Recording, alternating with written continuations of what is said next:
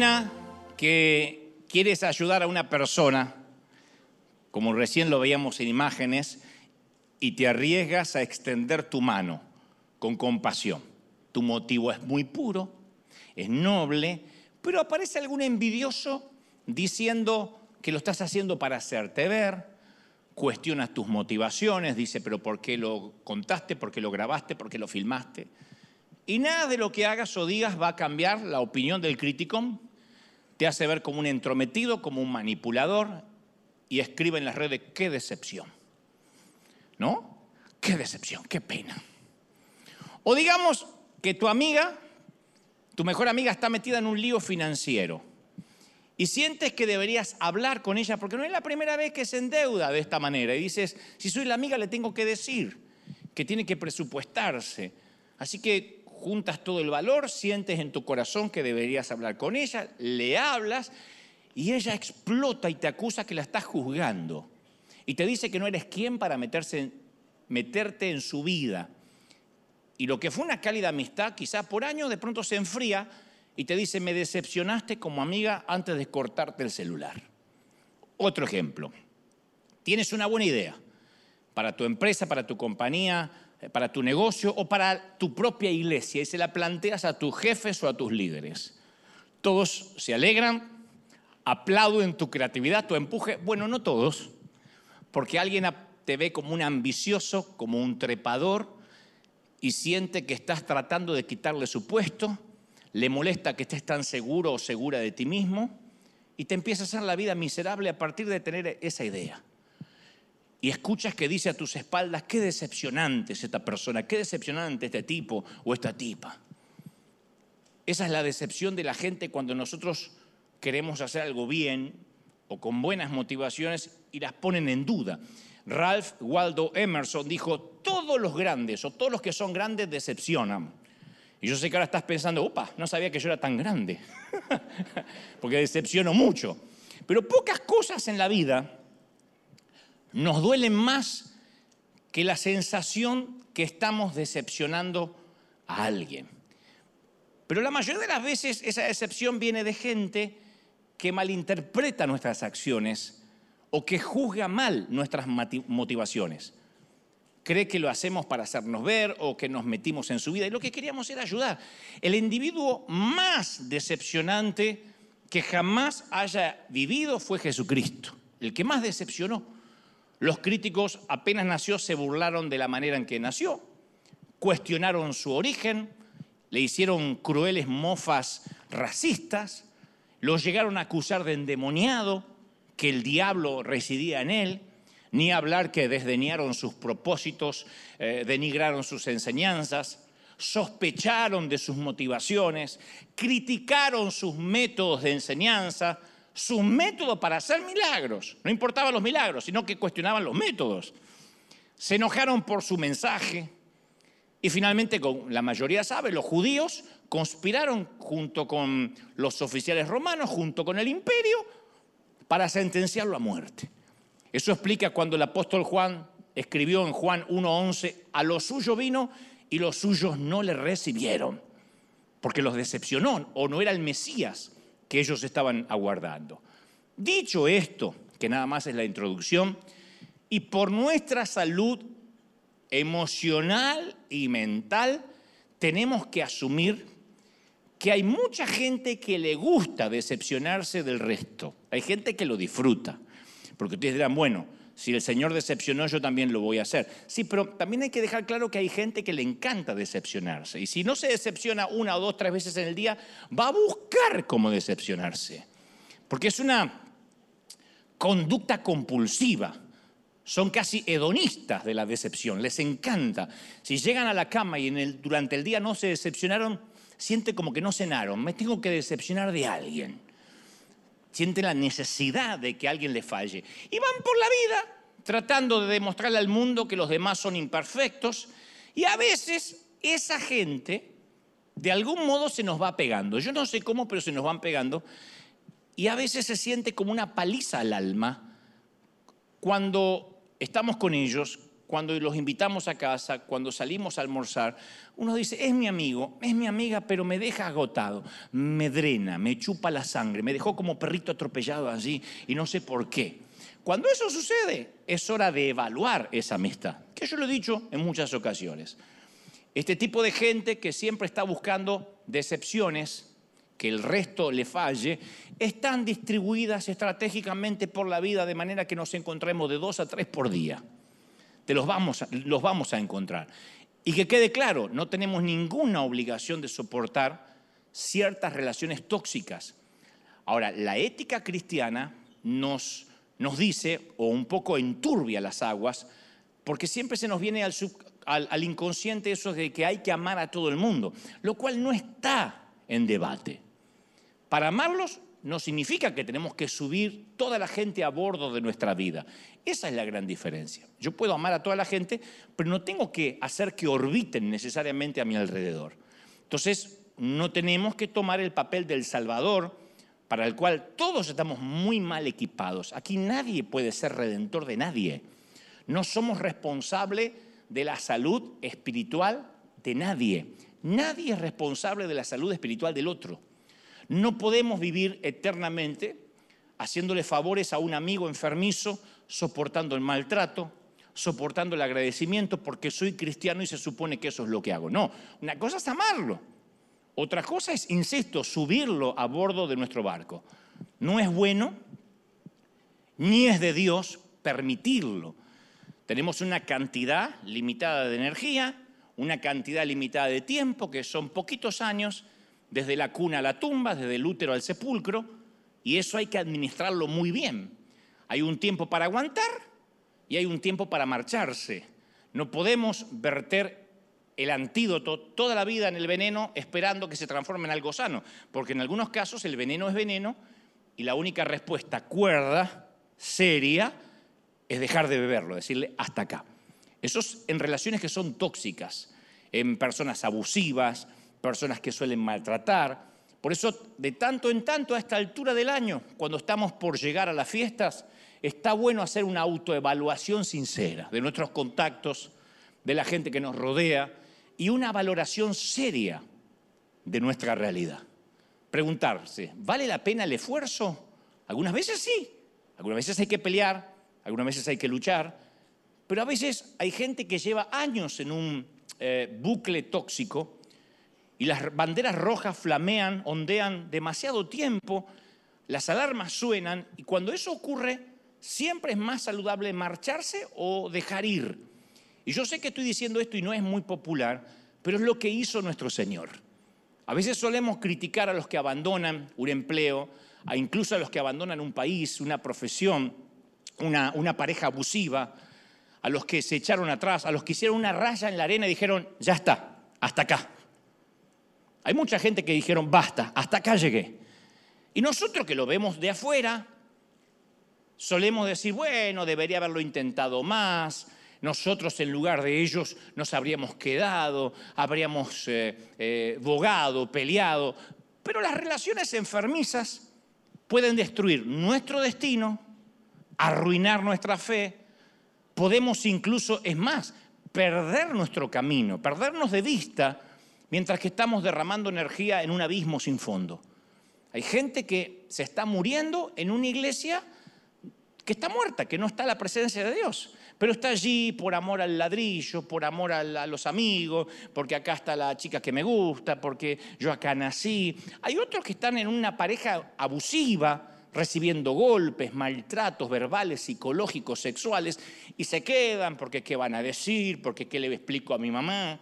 Hay otros que están en un empleo que odian, pero se quedan porque si no comemos y me voy a morir haciendo lo que odio, pero no me queda otra. Entonces hay muy poca gente que marca una raya en la arena y dice, bueno, hasta acá. Se está terminando el 2022 y estoy como hace 20 años atrás. Algo tiene que cambiar. Entonces, no podemos nosotros ponernos en redentores. Mi mamá decía, el que se mete a redentor termina crucificado. Entonces, hay un tiempo para poner la redención en manos del Señor. A mí me ha tocado mucha gente, insisto, que ha estado en relaciones abusivas, donde fueron hostigados, avergonzados, inclusive físicamente. Y cuando logran salir de ese círculo vicioso, quedan tan envenenados que les cuesta años desintoxicarse y perdonar. Y luego el posoperatorio es larguísimo. Quedan 30 años enganchados a ese matrimonio abusivo o a esa pareja abusiva. ¿Y saben cuál es el común denominador? ¿Cómo no me fui antes? ¿Cómo no cordé antes? Ese es el, poder del, del remordimiento. ¿Cómo no tuve el valor antes para decir, no, hasta acá? Por eso insisto, la ética cristiana nos va envolviendo de que hay que aguantar, de que hay que poner la otra mejilla, pero fuera de contexto, eso nos lleva a una baja estima, a una infravaloración de quienes somos. Mira, hay una afección emocional que es compartida por personas muy diferentes. Ambas personas o ambos tipos de personas están en las antípodas, son antagónicas, tienen síntomas diferentes, pero tienen la misma enfermedad, la misma patología. Insisto, dos tipos de personas que tienen síntomas distintos, pero la misma patología. Están los que se cargan con los problemas que no les pertenecen. Le encanta. Se levanta la mañana y dice, bueno, ¿me das una bolsa que voy a buscar problemas? Y están los que quieren que los demás carguen con sus problemas. Se levantan a la mañana y quieren que alguien más le resuelva la vida. Los dos, insisto, son antagónicos, tienen la misma patología. Son las trampas mortales de las relaciones de la vida. Y no solo aplica para las relaciones eh, románticas, sino para las relaciones familiares, para las amistades, para la iglesia. Por ejemplo, te voy a dar algunos ejemplos. Una madre sobreprotectora, que acá no hay, porque todas esas vienen al segundo servicio, porque están haciendo que el neno duerma un poquito más. Las madres sobreprotectoras que se cargan con la responsabilidad de los problemas de los hijos. Ya sé, las madres me están diciendo, una madre hace eso. ¿Cómo se ve que no tienes útero? Yo ya sé, ya sé. Estoy hablando de la sobreprotección, no la, la protección normal.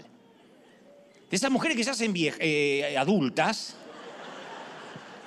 Señora de las siete décadas. Y todavía vive preocupada por el nene de 42. No sé, no, no tiene suerte con las parejas el nene, porque no lo saben entender. 42, unos pelos en la pata, sí tiene el desgraciado. Ay, pobre el Pablito, se me, me anda deprimido el Pablito, lo echaron. Se haga hombre el Pablito. Está bien, uno no es descorazonado y es que no le importa si el hijo tiene o no trabajo, se divorcia o no se divorcia, no. Pero no sobrecargarte con el problema de él. Porque esa actitud hace que los hijos crezcan creyendo que tienen derecho a todo y que la vida e incluso Dios les debe algo. Entonces van a crecer con la idea de que el otro siempre va a ser responsable de sus problemas, siempre el otro es el que le tiene que resolver la vida. Otro ejemplo, porque no veo que se han identificado mucho con las mamás. Tu único valor o adquieres valía cuando haces feliz a tu pareja. O tu único valor consiste en que tu pareja te haga feliz. Otra vez, dos síntomas diferentes, misma patología. Nadie te va a resolver los problemas y quiero que te grabes esto en lo profundo de tu corazón. Nadie, nadie tiene la capacidad de hacerte feliz. Nadie. Y tampoco tienes la capacidad para hacer feliz a nadie. Nadie. Me están mirando con ganas de apedrearme, pero voy a continuar. Nadie puede resolver los problemas de los demás y tampoco es tu responsabilidad hacer feliz a alguien. Entonces, la señal de una relación enfermiza son dos personas que tratan de resolver los problemas del otro para sentirse bien consigo mismos. Por contraparte, una relación sana, saludable, son dos personas que resuelven sus problemas con Dios a fin de sentirse bien el uno con el otro. Pero no le tiran la carga que el otro me resuelva el problema. Al menos que hayan tenido una de estas madres. Entonces, el definir límites en la vida no significa que no puedes ayudar, que está mal apoyar a tu pareja o recibir ayuda y apoyo también. ambos deberían apoyarse porque lo eligen, no porque se sienten obligados o con el derecho de hacerlo. Entonces la gente que culpa a otros por sus propias emociones o por sus propias acciones, lo hacen porque creen que si viven en modo víctimas, alguien las va a salvar y entonces recibirá el amor que siempre deseó.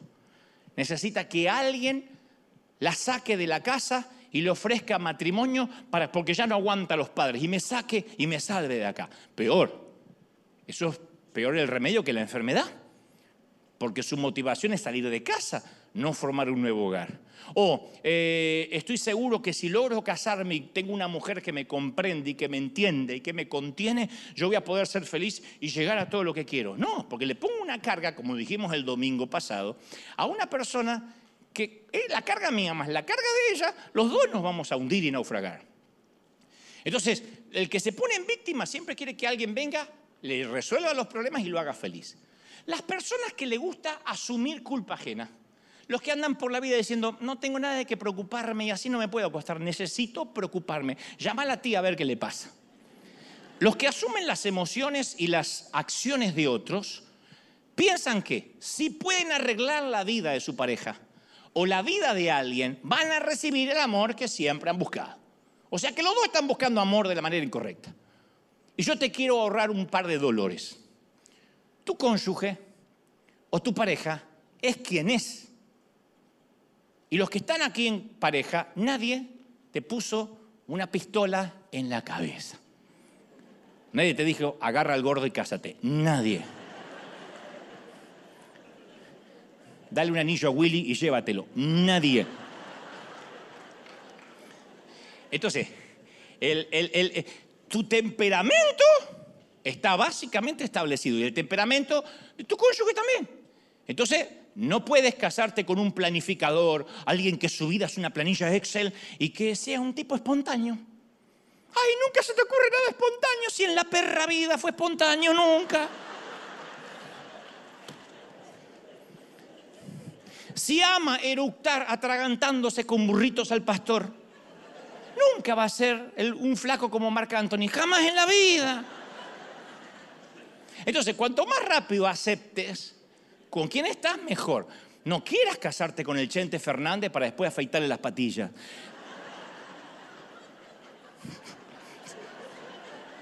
Alguno no entendió, no importa, después le explican en casa.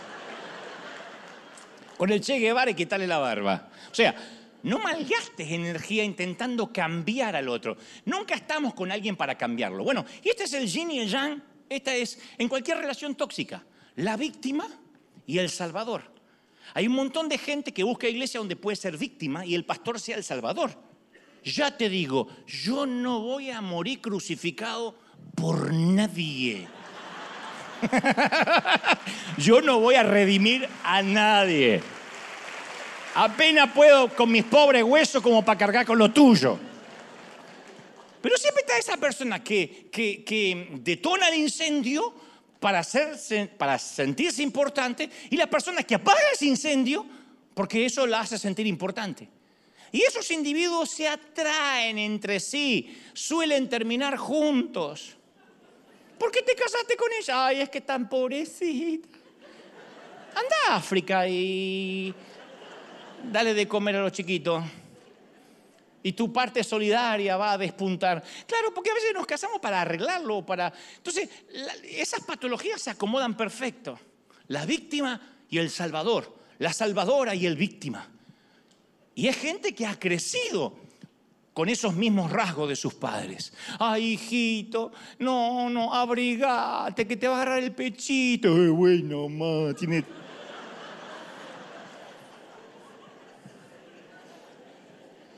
Y la víctima genera más problemas para resolver porque eso le consigue la atención y el afecto que busca. Y el Salvador resuelve problemas no porque le importen, sino porque así cree que recibe la atención y el afecto que necesita. Entonces en ambos casos las intenciones son egoístas.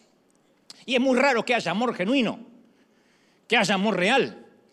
La víctima, si de verdad amara a su Salvador, diría, hombre, este es mi problema, no tienes que resolverlo por mí, solo apóyame en oración mientras yo lo resuelvo con Dios.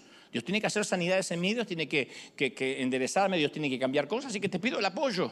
Eso es una demostración de amor, asumir la responsabilidad de quienes somos, no hacer sentir a nuestra pareja responsable de lo que nos pasa.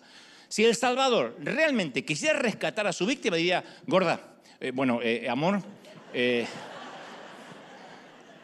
viejo, lo que sea, estás culpando a los demás por tus problemas. Hazte cargo de ello y preséntaselos a Dios. Yo te voy a apoyar en oración.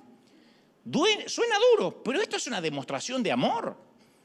Mi demostración de amor como pastor es decirle, bueno, a madurar, como hicimos hace ya varios domingos, ya no vamos a pasar el tachito de la ofrenda, la bolsita, para decir ofrende, por favor, mate el cocodrilo, usted puede. No, ¿hasta cuándo le vas a decir a tus hijos que se tienen que lavar los dientes? Hasta que si se le pudren los dientes, problema de él, porque es un adulto. Entonces hay un momento que uno tiene que soltar si ama ayudar a alguien a resolver sus propios problemas. Yo puedo orar junto con ustedes, repitan conmigo, lean conmigo la Biblia. Oh, leyó la Biblia con toda la gente. Eso no te va a cambiar la vida si no tienes una lectura bíblica en tu casa. Si la Biblia está juntando polvo encima del televisor. Entonces, si no aprendes a resolver la vida por ti mismo, no va a haber un salvador pastor, aunque algunos se muestran como tal, que te va a resolver los problemas. No hay impóngame la mano, ay, óreme, hágame repetir algo, únjame, páseme lo que usted tiene. No hay ósmosis. Los que hacen eso son timadores. Yo no puedo redimirte, ni cambiar tu vida, ni lograr que tengas convicción de pecado, ni lograr que ores más durante la semana, ni que busques más a Dios. Puedo transmitirte lo que creo Dios me dijo que diga. Nada más. Es muy poquito lo que puedo hacer y cualquier pastor puede hacer muy poquito. Pero por lo general las víctimas y los salvadores se usan mutuamente. Es como una adicción. Se satisfacen el uno al otro.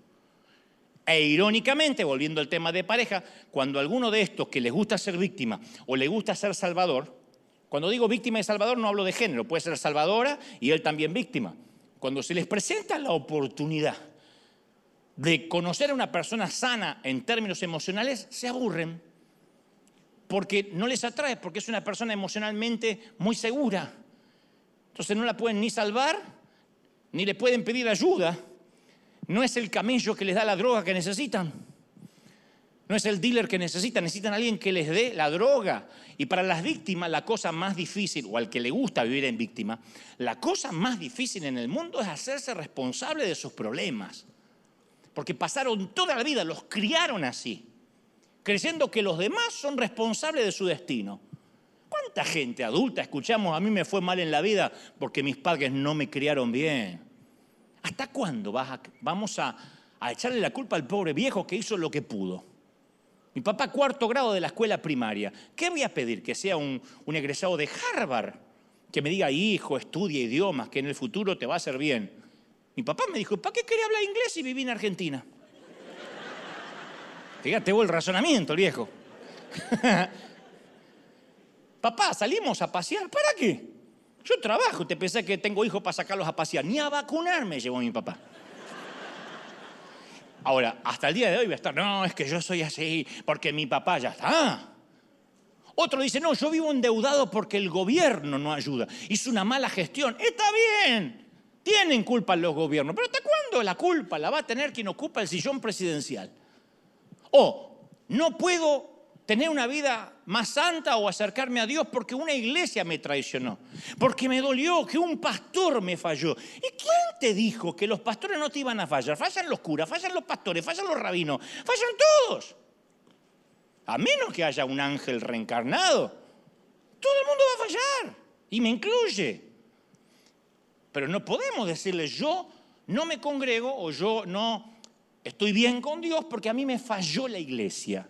¿Y ¿Cómo no te va a fallar la iglesia si la iglesia es un cúmulo, es un organismo vivo de gente fallada?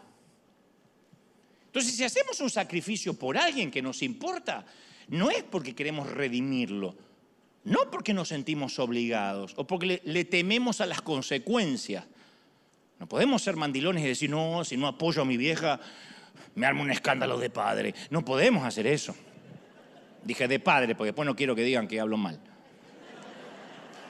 Si tu pareja hace un sacrificio por ti, debe ser porque genuinamente desea hacerlo. Hay muchas parejas que hacen sacrificio, no porque es manipulado, manipulada por chantajes, por ira, por culpa. Entonces, los actos de amor son válidos cuando son sin condiciones, en todos los órdenes de la vida. Como esta dama que fue a limpiar una casa ajena, sin condiciones, le dijeron, ella podía haber dicho, ¿de verdad? ¿Con toda la ropa que tengo que lavar para el barrio? ¿De verdad tengo que ir a servir a otro? Y ella fue a amar sin condiciones. Cuando fue a amar sin condiciones, vino la bendición retroactiva. De manera que cuando uno da sin especular, es cuando viene la bendición. Entonces, reconocer la diferencia entre hacer algo por obligación o de manera voluntaria, no saben lo difícil que es para la mayoría de la gente reconocer la diferencia. Hacer algo obligado o de manera voluntaria. No sirve que acá haya líderes o en las iglesias que me están mirando que vayan a la iglesia obligados a servir, porque deja de ser servicio. No estoy confundiendo obligación con responsabilidad. Uno tiene que ser responsable. Lo que digo es, el que va maldiciendo a la iglesia, ay, otra vez, ¿para qué me anoté de ujier? Ay, maldigo el día que... Sacate los zapatos, ponete las chanclas y disfrutá, no vengas. Pero por, tu bien, como si fueras mi mamá, te lo digo. O sea, no, no, no, no. Cuando uno, uno hace algo por obligación, pierde la recompensa. Porque cuando hacemos algo porque, porque si no se nos arma lío, porque qué le digo al líder, porque ya no puedo zafar, ahí dejamos de ser un canal de bendición. No se puede ni ofrendar por obligación. Para esto yo tengo una prueba de fuego. Si estás en pareja, yo te pregunto, si te niegas a hacer lo que haces, ¿qué cambiaría en la relación? Si rehusarte a hacer algo que haces obligado, causaría una explosión, unos dramas, platos rotos, entonces, danger, danger, danger, calavera con dos palitos, danger, danger. Las alarmas están sonando. Ahora, las personas que tienen convicciones firmes en la vida no le temen a un berrinche, no le temen a una discusión, a una puesta de límites claros, no le temen. Las personas que tienen convicciones son líderes. Dice, por aquí es. No puedo ser yo pastor de una congregación y hacer feliz a todo el mundo. Porque hay gente que dice, la música a mí no me gusta, me gustaría que canten más Hilson. Otro dice, no me gusta cómo se viste, me gustaría que se pongan los pantalones chupines. Lo que pasa es que yo con chupines doy lástima y me das una moneda como si fueran hombres. Entonces, pero bueno, hay gente que dice, a mí no me gusta, mucho show, poco show, qué sé yo. Es imposible. Yo sé que tengo berrinches de la gente, pero digo, yo soy lo que quiero, sé lo que Dios me puso a hacer. No puedo eh, convencer y conformar a todo el mundo. Ahora, las personas que no tienen convicciones tienen pánico de decepcionar y moldean su comportamiento para tratar de agradar a todos todo el tiempo. No se puede, es imposible.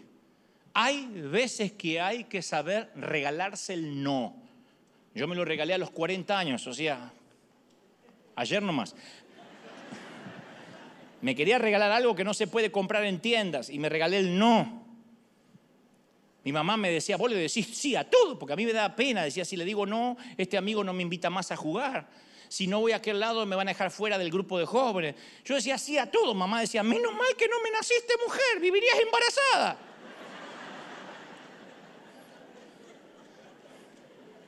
¿Se entendió la metáfora, no? Bueno, Jesús fue modelo de esta conducta, de decir no. Dicen dónde? Y sin disculparse. Un versículo que no es muy repetido porque parece que es de baja categoría, pero fueron palabras de Jesús. Mateo 10, 14. Él dijo, ¿qué hacer cuando uno se encuentra con gente difícil u hostil? Si alguno no, no los recibe y no oye vuestras palabras y no quiere entender, salid de esa casa y sacudid el polvo de los pies. Sacúdanse. A mover el bote. Pudo haber dicho, aseguren, asegúrense de que no, esa gente no se quede decepcionada de ustedes. Quédense a sufrir, aunque no lo reciban. No, quedarse a sufrir es opcional. Como dijo la famosa autora Brené Brown, no intentes convencer a ningún detractor, porque si bajas, si bajas al terreno de la idiotez, te ganan por experiencia.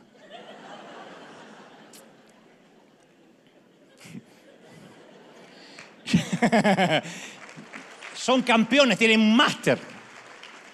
A propósito, hace poco leía un libro que se llama Anatomía de la Estupidez Humana. Y en este libro, Anatomía de la estupidez humana, me gustó una frase que decía, la estupidez no es un defecto intelectual. De otro modo sería vergonzoso señalar la estupidez si es un problema intelectual. No, la estupidez es de índole moral. La estupidez no es un defecto congénito, es una condición aprendida. Nadie vive en la estupidez, aprende a vivir en la estupidez. Y parte de esa estupidez aprendida es el fingimiento, el decir sí a todo. Yo leí algo interesante sobre la cultura rusa en los tiempos que era la Unión Soviética. La sociedad rusa vivió bajo décadas en el régimen comunista por muchas generaciones.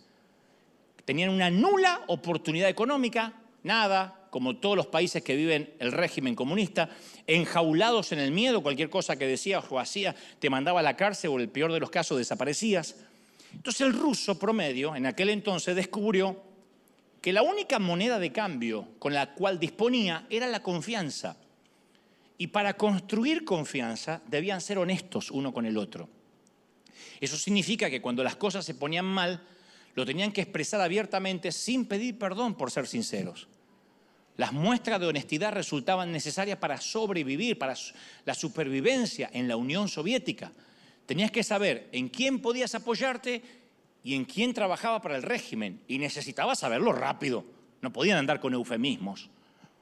Pero en los países libres como los nuestros, esto dice el libro, en los países libres occidentales, el fingir es una moneda de cambio para nosotros. Las apariencias, el vivir vendiendo una imagen, todo eso se valora mucho más. Y las redes sociales ayudaron a que esto fuera así. Entonces, para nosotros conocer a mucha gente de manera superficial nos parece más importante que conocer a pocos de manera cercana. Por eso sonreír y expresar frases cordiales se convierte en la norma de las culturas occidentales. Ustedes nunca van a ver, por ejemplo, un anglosajón, un gringo muy raro maltratador. Te dice, oh, yes, ah, I'm sorry. Oh, quitas hispanos de aquí. O sea, mm, mm, él te va a sonreír siempre, porque es la cultura. Y nosotros también como latinos, le sonreímos a alguien, lo hemos visto tantas veces, ¡ay, cómo está! ¡Qué flaca! está delgada. Ay, cada vez más gorda esta mujer. Es una igualada, una engreída. Pero se presentaban como amigas. Eran uña y mugre las dos. ¿Y ahora? Entonces muchos aprenden a fingir que es amiga de gente que no le cae bien o compra cosas que no necesitan para que el pariente vea que lo tiene.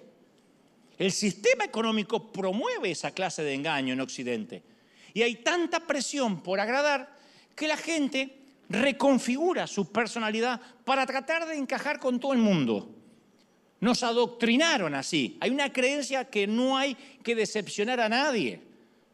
Yo fui a estudiar para ser técnico electrónico. Lo odiaba. ¿Sabes con qué frase fui? Nunca me dijeron mis padres, sos bueno como técnico electrónico, vemos que siempre estás arreglando los cables, los teléfonos. No, yo estaba dibujando siempre.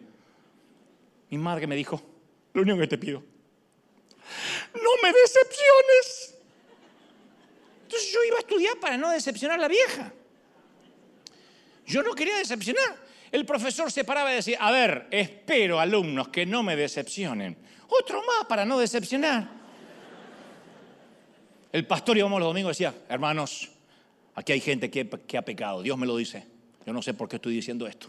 Qué decepción. Qué decepción. Oh, tu abuela, tres que estábamos por decepcionar. Pero uno tiene que decir no a algo, porque de otro modo no tenemos ninguna convicción de nada. El que le dice sí a todos porque no tiene convicciones. Si no le decimos no a nada, entonces la vida no tiene sentido. Nos quedamos sin convicciones y en consecuencia vivimos una vida sin propósito. El éxito nunca es un accidente, siempre es el resultado del poder del enfoque. Muéstrame a alguien exitoso, bendecido, bendecido incluso, que le va bien, y yo te voy a mostrar a alguien que le dedicó 10.000 horas de vuelo a algo, a una empresa, a una profesión, a un arte. Si le gusta cantar, cantaba, cantaba, cantaba, cantaba, cantaba en la regadera, en la ducha, mientras hasta que cantaba, cantaba. Si es actor, hizo casting y casting y casting. Si es ingeniero, estudió, estudió, estudió, estudió. O sea, el que le dedicó 10.000 horas de vuelo a algo es porque tiene enfoque. Si tiene enfoque, tiene propósito.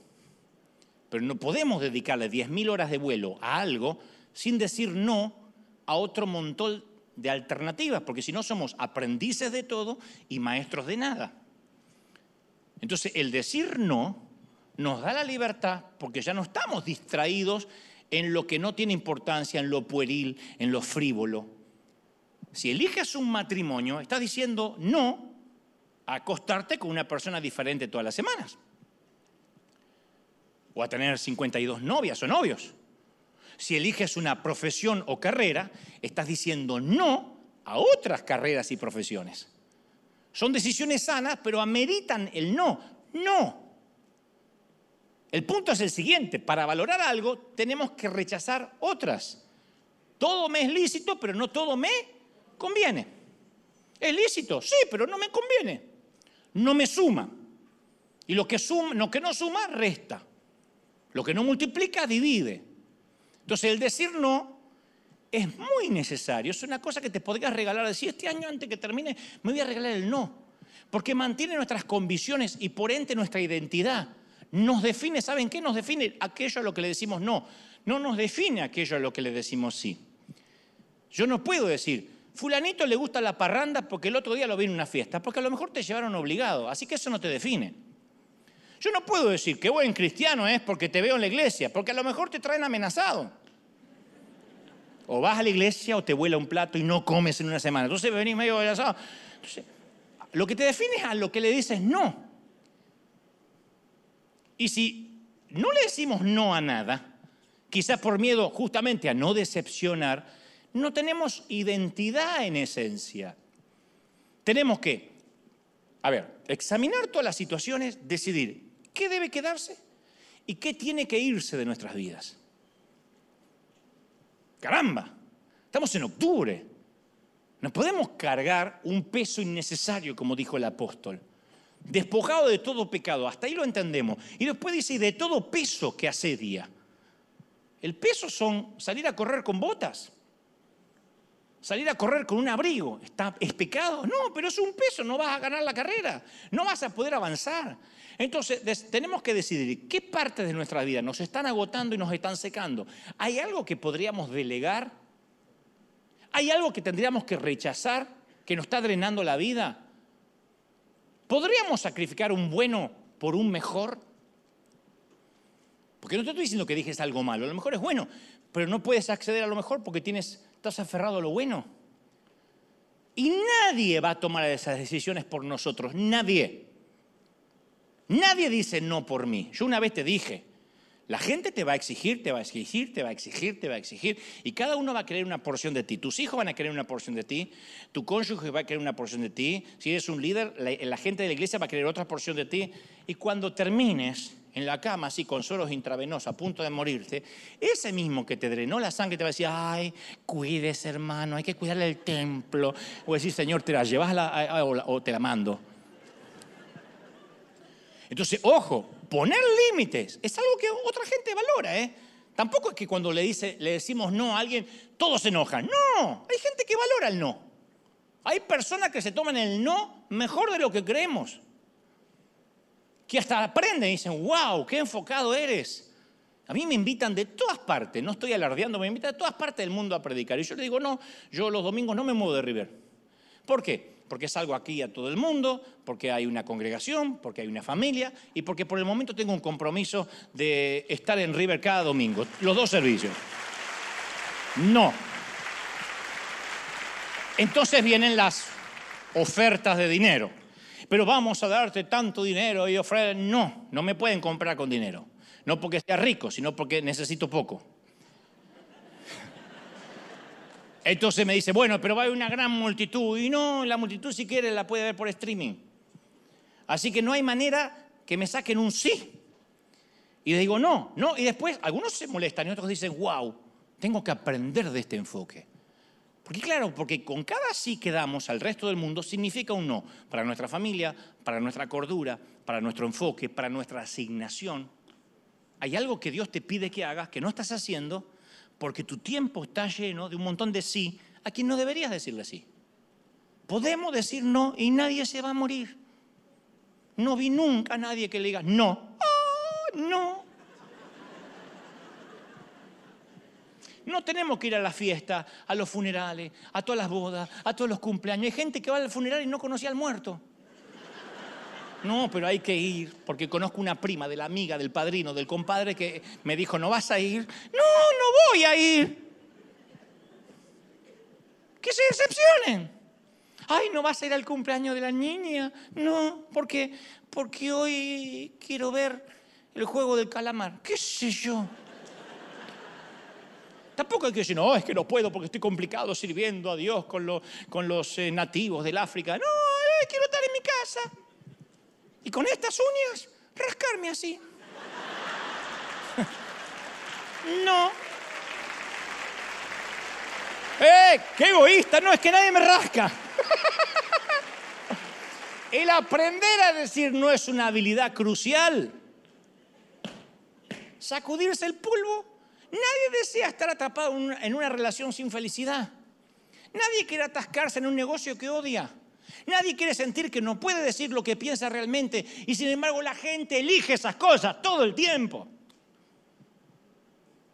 ¿Y por qué estás en algo que no quieres estar? Y bueno, que a esta edad, ¿y a qué edad vas a estar en algo que sí quieres estar? Jesús dijo, no, y decepcionó a mucha gente. En primer lugar, decepcionó a los religiosos, a los fariseos. Jesús hizo milagros en todo el país. Y esos milagros provocaron el desprecio y la burla de los religiosos. Marcos nos muestra cómo era el modus operandi de estos tipos.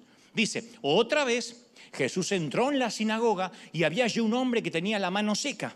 Y le acechaban, le acechaban para ver si lo iba a sanar en el día de reposo a fin de poder acusarle. No existían las redes sociales, pero existía el mismo parásito. Todavía no había sanado al de la mano seca y estaban esperando para acusarle. El hecho de que el hombre tuviera la mano paralizada no les importó. Tampoco les importó si lo iba a sanar o no lo iba a sanar. El foco de atención era a ver si respeta el sábado o no respeta el sábado. De manera tal que Jesús los confrontó, le dijo al hombre de la mano seca, levántate, ponte en medio. Y les dice a los, a los religiosos, ¿es lícito en día de reposo hacer bien o hacer mal? ¿Es lícito salvar la vida o quitarla? Y dice, más ellos callaban. Por supuesto que le cerró la jeta. Porque eran los guardianes consumados de la ley, ejecutores de la, de la ley. Ellos representaban el legalismo en todo su apogeo.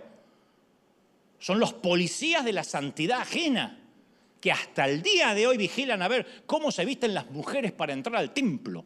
Son los maestros de lo tedioso. ¿Cómo que en River no hay altar? ¿Cuándo van a volver a la senda antigua? ¿Por qué suben mundanos? Hoy está acá Rodrigo Tapari, que hace un ratito lo saludamos. No es que seas mundano, pero no es que durante la semana vendes Biblia. Canta ahí.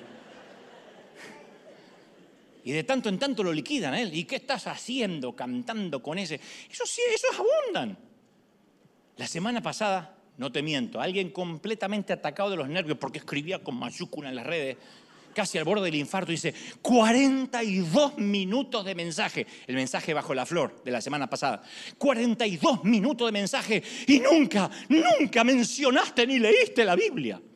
Me contó los minutos como si fuera el bar del fútbol, me contó los minutos. Son los que hoy seguirían a Jesús diría 40 minutos hablando de peces, semillas, monedas perdidas, cuentitos del hijo pródigo y jornalero y jamás agarró los rollos de Moisés e Isaías. Y no. Y terminó el sermón del monte y no lo agarró. Pero esos son los maestros de lo tedioso, los docentes de un máster de la estupidez inútil. El Dios Y Jesús lleno de compasión por el lisiado, porque Jesús fue subversivo, ¿eh? Hizo lo que había venido para hacer. Restauró al herido y les dijo no a la religión organizada. Los decepcionó. Quebrantó una de sus ridículas leyes y lo odiaron por eso. No soportaban a un Mesías que coloreaba por fuera de las líneas. Porque para ello tenía que mantenerse dentro de los rígidos requerimientos de esa religión visca, miope y legalista, que todavía le sigue molestando al Señor y a mí también me molesta muchísimo porque no es que gente defendiendo almas, lo cual es noble. Es defendiendo, pero pisó el altar, pero cantó una canción mundana, pero cambió de vida. O sea, policías de la santidad ajena. Y tenemos todavía dentro de la congregación y de las congregaciones mundiales esos tipos que atacan a cualquiera que sale de la línea, de su línea, porque no es línea de Dios. En segundo lugar, Jesús decepcionó a su propio pueblo.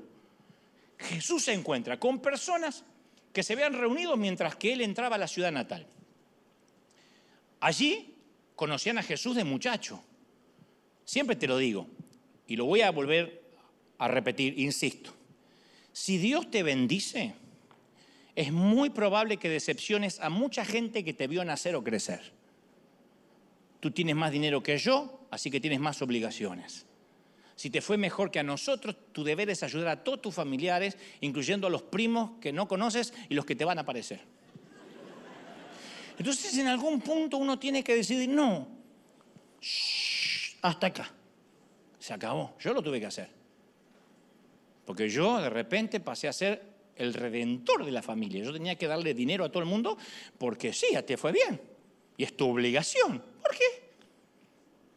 Siempre habrá, algunos que quieren más de lo que merecen. Y los que buscan el reconocimiento del bronce no se, no se sacian nunca. Entonces la gente que quiere más de su justa porción nos van a drenar. Entonces hay que soltar las cenizas de nuestras hipotecas emocionales. Siempre digo lo mismo. Tenemos que hacer elecciones difíciles sobre a quién vamos a decepcionar. El día que elijamos a quién le vamos a agradar, ese día vamos a decepcionar a otros. Y es muy triste darnos cuenta que cierta gente que nos conoce desde hace tiempo se remonta al pasado cuando se da cuenta que ahora realmente no nos conoce. Porque nosotros no somos los mismos que hace 10 años atrás. ¿Quién me puede decir, yo soy el mismo intransigente de hace 20 años? Todos hemos cambiado, la vida nos cambió. La cultura nos cambia, las formas de vida. Pero hay gente que nos mantiene en una etapa nuestra que ya no existe y nos juzgan o nos critican por lo que conocieron de nosotros y no en quienes somos ahora. Y mucho menos en quienes podemos llegar a ser. Ayer alguien también me decía, extraño al Dante predicador que yo conocí, ese que hablaba de la santidad. A lo cual yo voy a decirte, si me estás mirando, eh, ¿cuándo cuerno me conociste? Busqué una forma más elegante, pero no me sale nada. Sí, sí, sí, sí. Si nunca viviste mis luchas, nunca te vi peleando a mi lado. Como digo siempre, conociste algún mensaje que yo permití que conozcas, pero no tienes la remotísima idea de quién soy. Hay un montón de gente que no está suficientemente cerca nuestro como para tener credibilidad, autoridad para decir lo que tienes que hacer con tu vida. Mateo 13, 54 dice, le decían a Jesús, ¿de dónde tiene este la sabiduría y estos milagros? O sea, veían la sabiduría, veían los milagros. Pero dice, ¿no se llama su mamá María? ¿Sus hermanos no son Jacobo, José, Simón y Judas? ¿No están todas sus hermanas con nosotros? ¿De dónde tiene estas cosas y de dónde saca lo que dice? Y se escandalizaban. No importaba que el paralítico caminaba, se escandalizaban porque él tiene algo que yo no tengo y él se crió en el propio barrio, en este mismo barrio. Yo jugaba con él. Cuando era carpintero me hizo una silla. ¿Y? Yo te conozco desde que no tenías nada. ¿Y? Vos seguís sin tener nada y Dios me bendijo. ¿Cuál es el problema? Vas a decepcionar. Jesús no hizo milagros en su ciudad porque se fijaban en su pasado, no en su presente, y Jesús respondió decepcionándolos.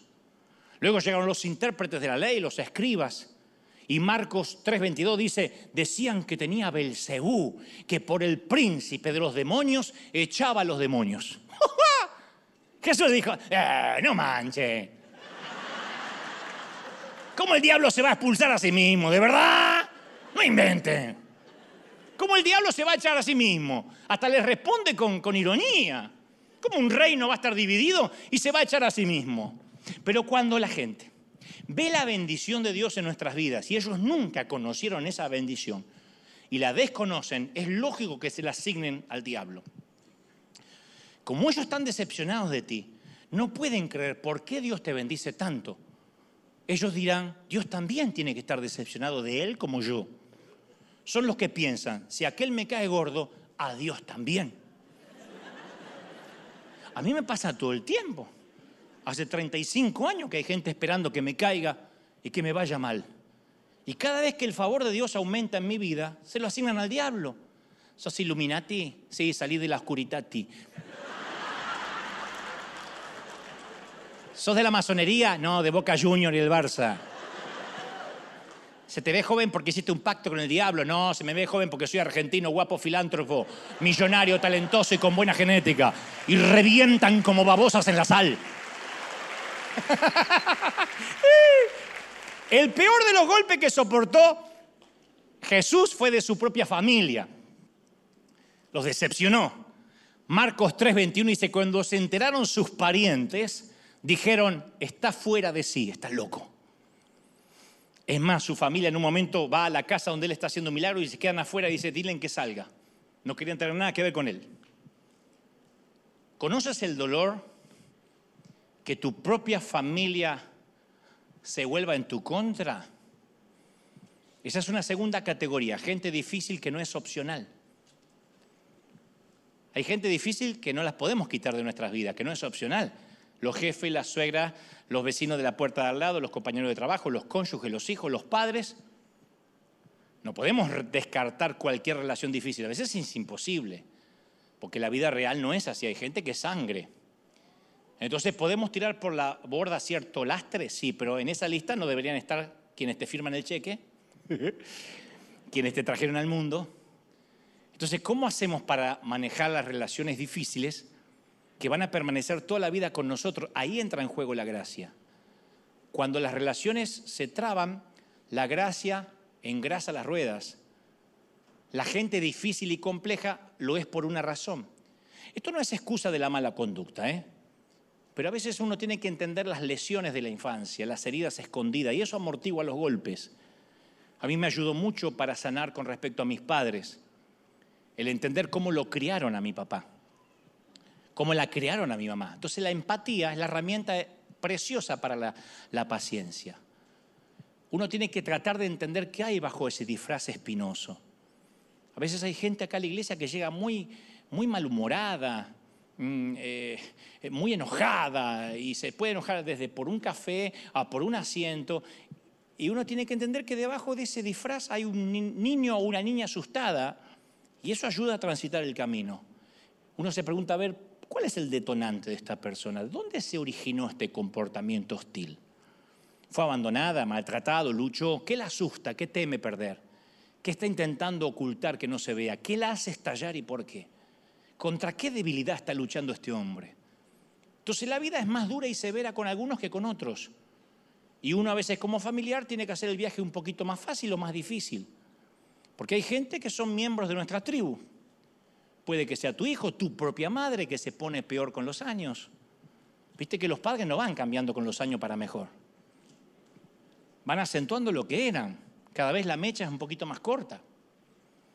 Que quede claro que yo adhiero a la instrucción de Pablo. Si es posible, en cuanto dependa de ustedes, vivan en paz con todos. Romanos 12, 18. Pero esto no significa que no tengamos que poner límites. Nadie debería despreciarnos, nadie, ni humillarnos.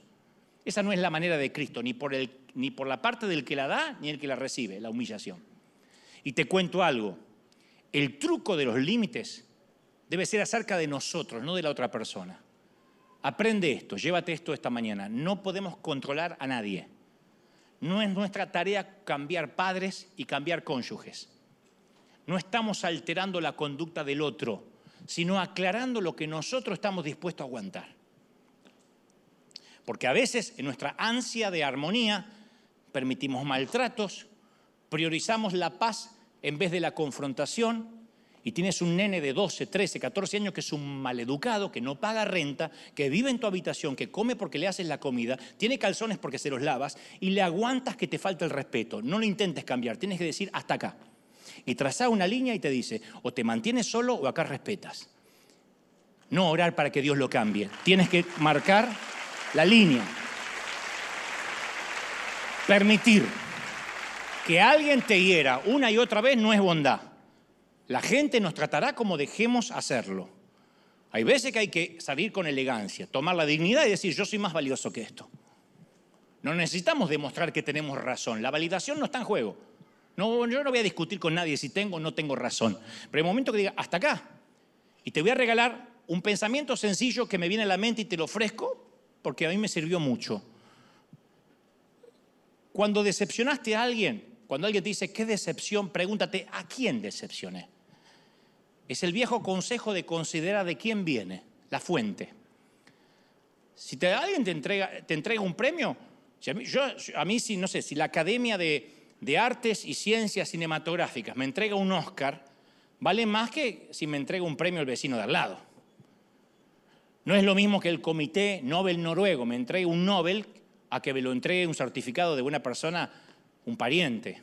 No es lo mismo que el presidente de la Universidad de Columbia me entregue un Pulitzer a que el bibliotecario de la vuelta me dé un premio. Lo mismo para quien critica y a quien decepciono. ¿Quién se decepcionó contigo? A veces hay gente que dice, me decepcionaste, Dante. Yo entro a su perfil y digo, a ver, ¿hizo algo que amerite, que acredite, que se decepcione con lo que yo hago, digo? Jamás alguien más ocupado y enfocado que yo se decepcionó conmigo. No tiene tiempo. Por lo general, el que escribe, qué pena, pero qué lástima. Por lo general tiene el trasero en la silla, mirando una novela, o lo que es peor, escribió un ratito cuando dejó de ver porno. Entonces, ¿cómo, cómo, cómo voy a decepcionar a quienes no me conocen? Ellos se crearon una expectativa que yo no prometí. A mí me da mucha gracia cuando la gente escribe, este no es el Dante, Dante no contestaría así. ¿Cómo sabes cómo yo contestaría? ¿Quién te dijo que tuvieras expectativas altas de cómo yo voy a contestar? Por otra parte, si te decepcionas conmigo, espero que estés dispuesto a enterrarte conmigo el día que me muera. Y no viste nada, pues te voy a decepcionar más todavía. Así que te voy a dar un consejo que seguramente no me estás pidiendo. Si vas a decepcionar a alguien, si como Jesús vas a fluir a través del maravilloso don del desencanto, que sea porque empiezas a decir la verdad. La verdad no es ser grosero, ¿eh? Estoy hablando de no fingir. El otro día alguien me preguntó, ¿qué quisiste decir? Alguien en las redes. Hace dos domingos, cuando dijiste que estabas tomando una cerveza corona, dice, mi pastor te critica porque lo dijiste durante un mensaje, que estabas tomando una cerveza fría. ¿Verdad que fue broma? Porque yo te estoy defendiendo. Yo le dije, no me defienda, estaba tomando una corona helada.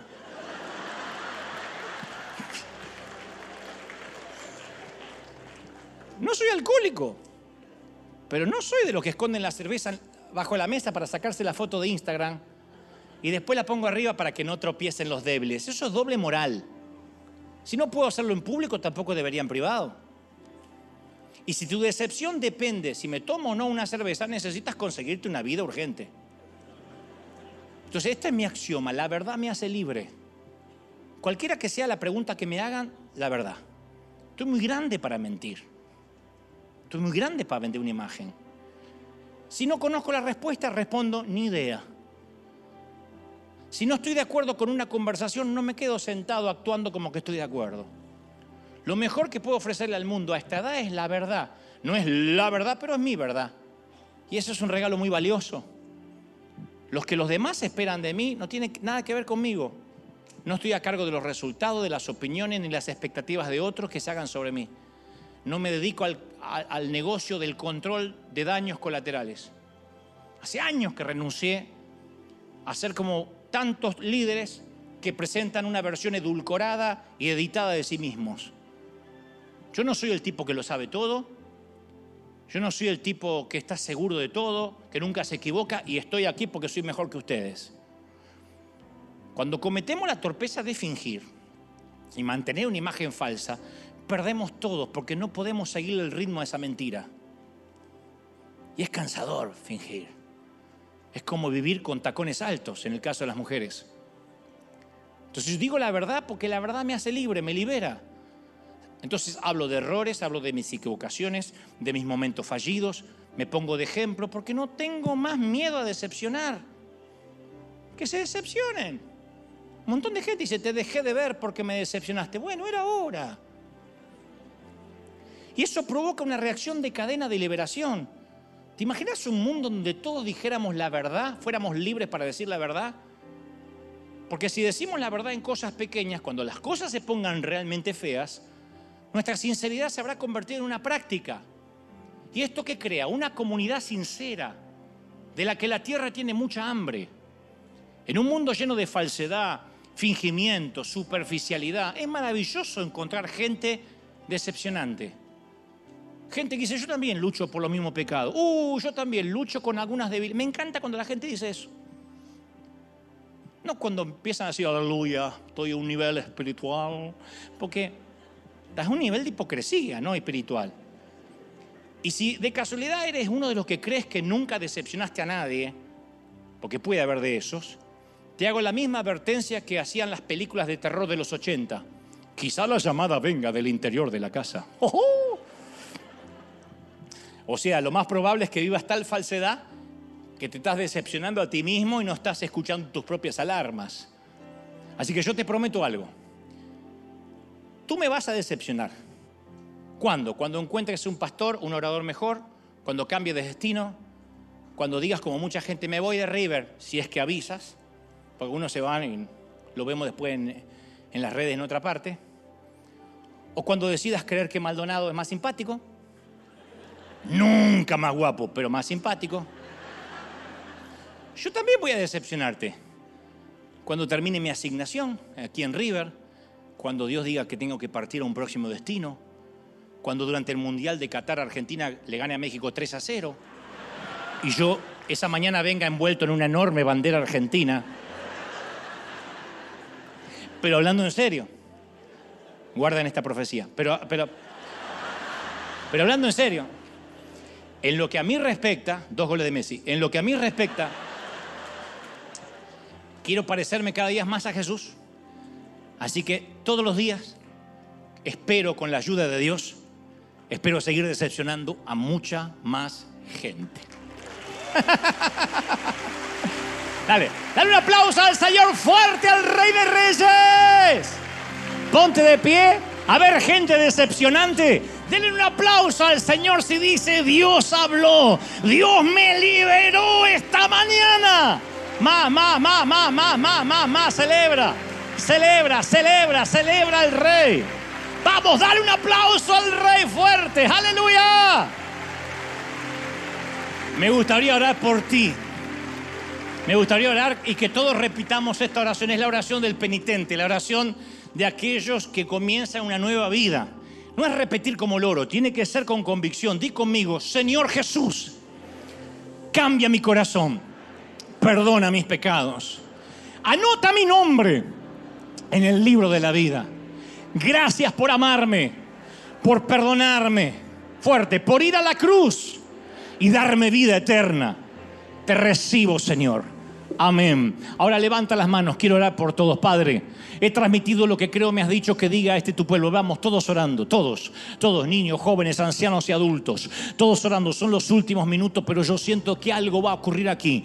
Algo va a ocurrir, se libera algo fuerte. Los que tengan el bautismo del Espíritu, intercedan como conviene, como Dios les da. En casa también estén orando si pueden, aunque estén en casa, sin ningún tipo de pena. Pónganse de pie y oren conmigo. Algo va a ocurrir. Hay gente liberada, se liberan los cautivos, cosa que ojo no vio, ni oído yo, ni han subido a corazón de hombre, son las que Él tiene preparada para los que le aman. Y yo siento que algo se libera en River. Está Dios levantando una iglesia auténtica. ¡Uy! Todos, todos, todos, todos, vamos. Quiero escucharte orar. Somos miles aquí. Y yo siento que algo se ha liberado, que una doble porción del Espíritu viene ahora. Impacta ahora. Algo va a comenzar a ocurrir. Estoy orando por los que están en casa, los que miran de lejos. Hay gente que han tirado cargas de años esta mañana, que han dicho, no importa quién decepcione, yo quiero agradar al Señor. El Señor me dice, si, el Señor me dice que te diga, si me agradas a mí, vas a decepcionar a los religiosos, vas a decepcionar incluso a los líderes. Hay cosas que Dios te va a pedir que no va a resistir análisis del resto. Y te van a decir, esto es del diablo, esto es de Belcebú, estás endemoniado. Dijeron eso de Jesús. Dile, Señor, yo recibo esta palabra. Yo estoy recibiendo esta palabra y estoy sano, estoy bendito. Uy, todos orando, todos, todos, todos, todos.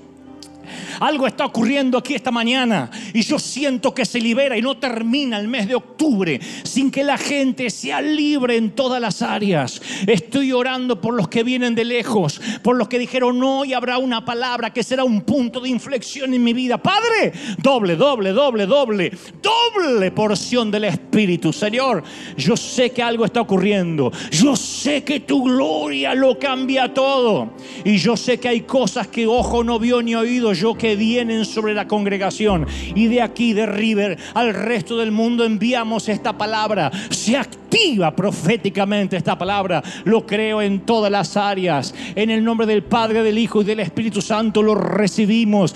Como te ama el Señor. Como te ama el Señor, princesa. Como te ama el Señor, príncipe. Dale un aplauso al Rey. ¡Arriba! Más, más, más, arriba. ¡Se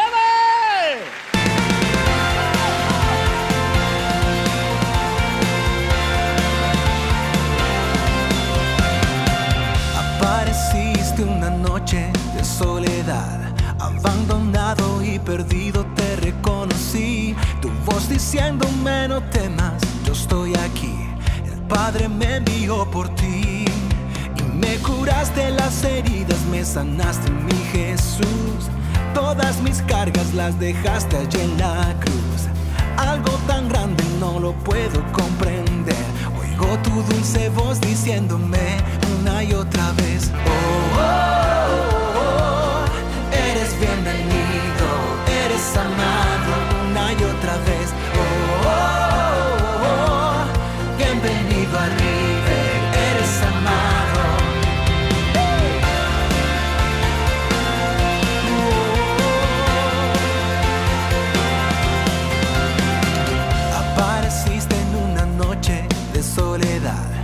Abandonado y perdido te reconocí. Tu voz diciéndome no temas, yo estoy aquí. El Padre me envió por ti. Y me curaste las heridas, me sanaste mi Jesús. Todas mis cargas las dejaste allí en la cruz. Algo tan grande no lo puedo comprender. Oigo tu dulce voz diciéndome